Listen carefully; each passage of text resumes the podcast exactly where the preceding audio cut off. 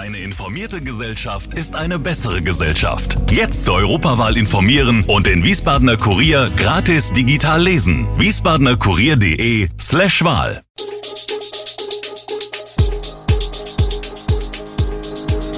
Gude, unser morgendliches News Update. Das Wichtigste aus Wiesbaden für Sie im Überblick. Guten Morgen aus Wiesbaden an diesem 26. Januar. Neue Erkenntnisse zur Explosion in Nordenstadt, Verbot von Schottergärten in Gesetz verankert und chinesische Marken erobern den Automarkt. Das und mehr hören Sie heute im Podcast. Die bundesweiten Angriffe auf Einsatzkräfte in der Silvesternacht haben den städtischen Sicherheitsausschuss beschäftigt. Obwohl die Nacht in Wiesbaden vergleichsweise ruhig war, hatten Rettungsdienste und Polizei berichtet, dass Übergriffe auf Mitarbeiter grundsätzlich auch im Stadtgebiet zugenommen haben. Sowohl die Kooperation Grüne, SPD, Linke und Volt als auch CDU, FDP und BLW ULW BIG brachten dazu Anträge ein und wollten wissen, mit welchen Maßnahmen man dem begegnen könnte. In den Angriffen auf Einsatzkräfte äußerten sich gesamtgesellschaftliche Probleme, urteilte Bürgermeister Oliver Franz, CDU, der als Ordnungsdezernent für die Stadtpolizei zuständig ist. Wie es gelingen könnte, diese Fehlentwicklung zu beheben, darüber müssen wir uns gemeinsam Gedanken machen, sagte er. Eventuell müsse solches Verhalten früher sanktioniert werden, was aber die Prävention nicht weniger wichtig mache. Sinnvoll sei aus seiner Sicht, die Stadtpolizei mit Bodycams, also Kameras, die am Körper getragen werden, auszustatten, sagte Franz. Dafür gebe es bislang aber keine rechtliche Grundlage. Er werde versuchen, den Vorschlag über den Städtetag nochmal einzubringen. Zwei Menschen wurden verletzt, ein Wohnhaus zerstört. Am 5. Januar kam es zu einer Explosion in einem Wohnhaus im Nordenstadter Hessenring. Doch was hat den Gasunfall verursacht? Jörg Höhler, Geschäftsführer von SW Versorgung, berichtete nun im städtischen Umweltausschuss über neue Erkenntnisse zur Ursache. Versäumnisse bei Leitungsprüfungen oder Probleme mit dem Leitungsmaterial können demnach ausgeschlossen werden. Bei der Verlegung des leckgeschlagenen Hausanschlusses scheint es aber Unregelmäßigkeiten zu geben. Nach Begutachtungen der Unglücksstelle durch SW Versorgung habe es Hinweise darauf gegeben, dass die Leitung im betreffenden Bereich nicht ordnungsgemäß eingebaut worden ist.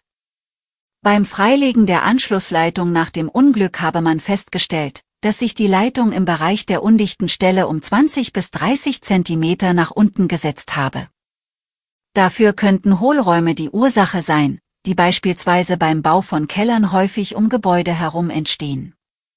Der SW-Geschäftsführer betonte jedoch, dass die Untersuchungen noch nicht abgeschlossen sind. Die Ermittlungen der Kriminalpolizei laufen noch und auch das Rohrstück, an dem das Leck aufgetreten ist, liege zur Untersuchung bei der Polizei.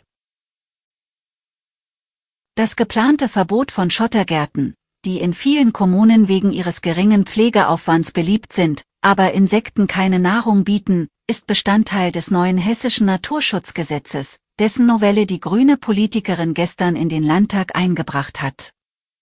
Die größte Reform seit der ersten Fassung aus den 1908er Jahren, betont Hinz, gehe weit über das Ausführungsgesetz zum Bundesgesetz hinaus und gebe, in bundesweit bislang einzigartiger Weise, konkrete Antworten auf die Herausforderungen der Biodiversitätskrise, also des Artensterbens.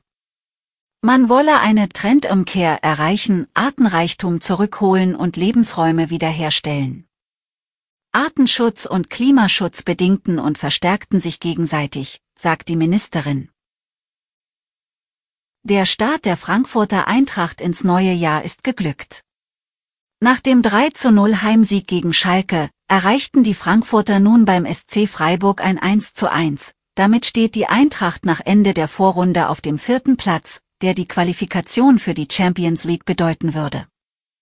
Randall Kolumwani hatte die Eintracht in Führung gebracht, Matthias Ginter den verdienten Ausgleich für die Gastgeber erzielt.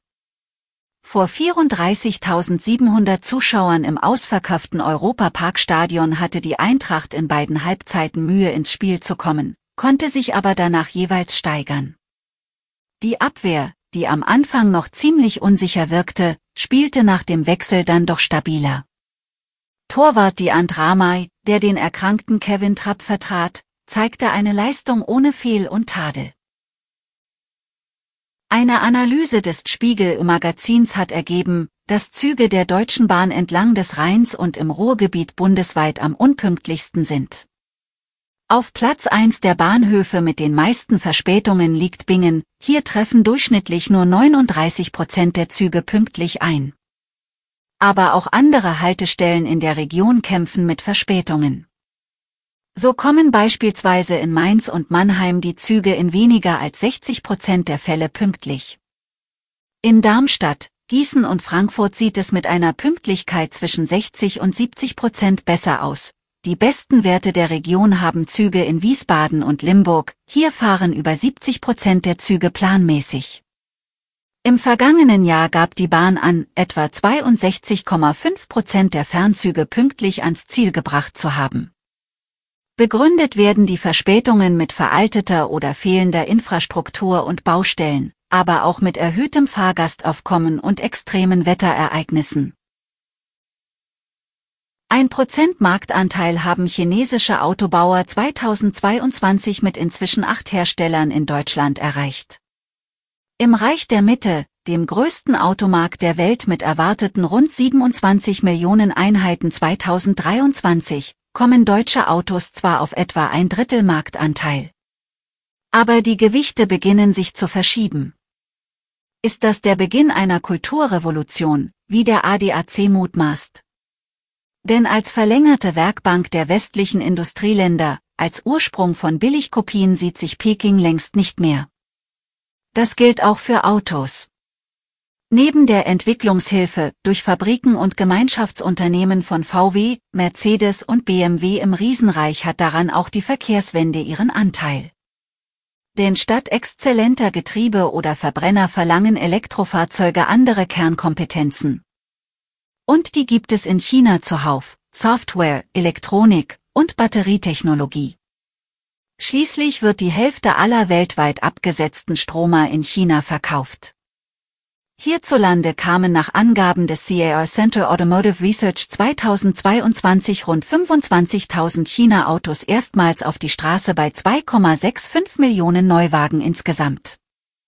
Überwiegend Batterieautos und aufladbare Hybride. 2023 sollen es bereits 50.000 sein und 2030 dann 150.000 pro Jahr, so Autoprofessor Ferdinand Dudenhöfer.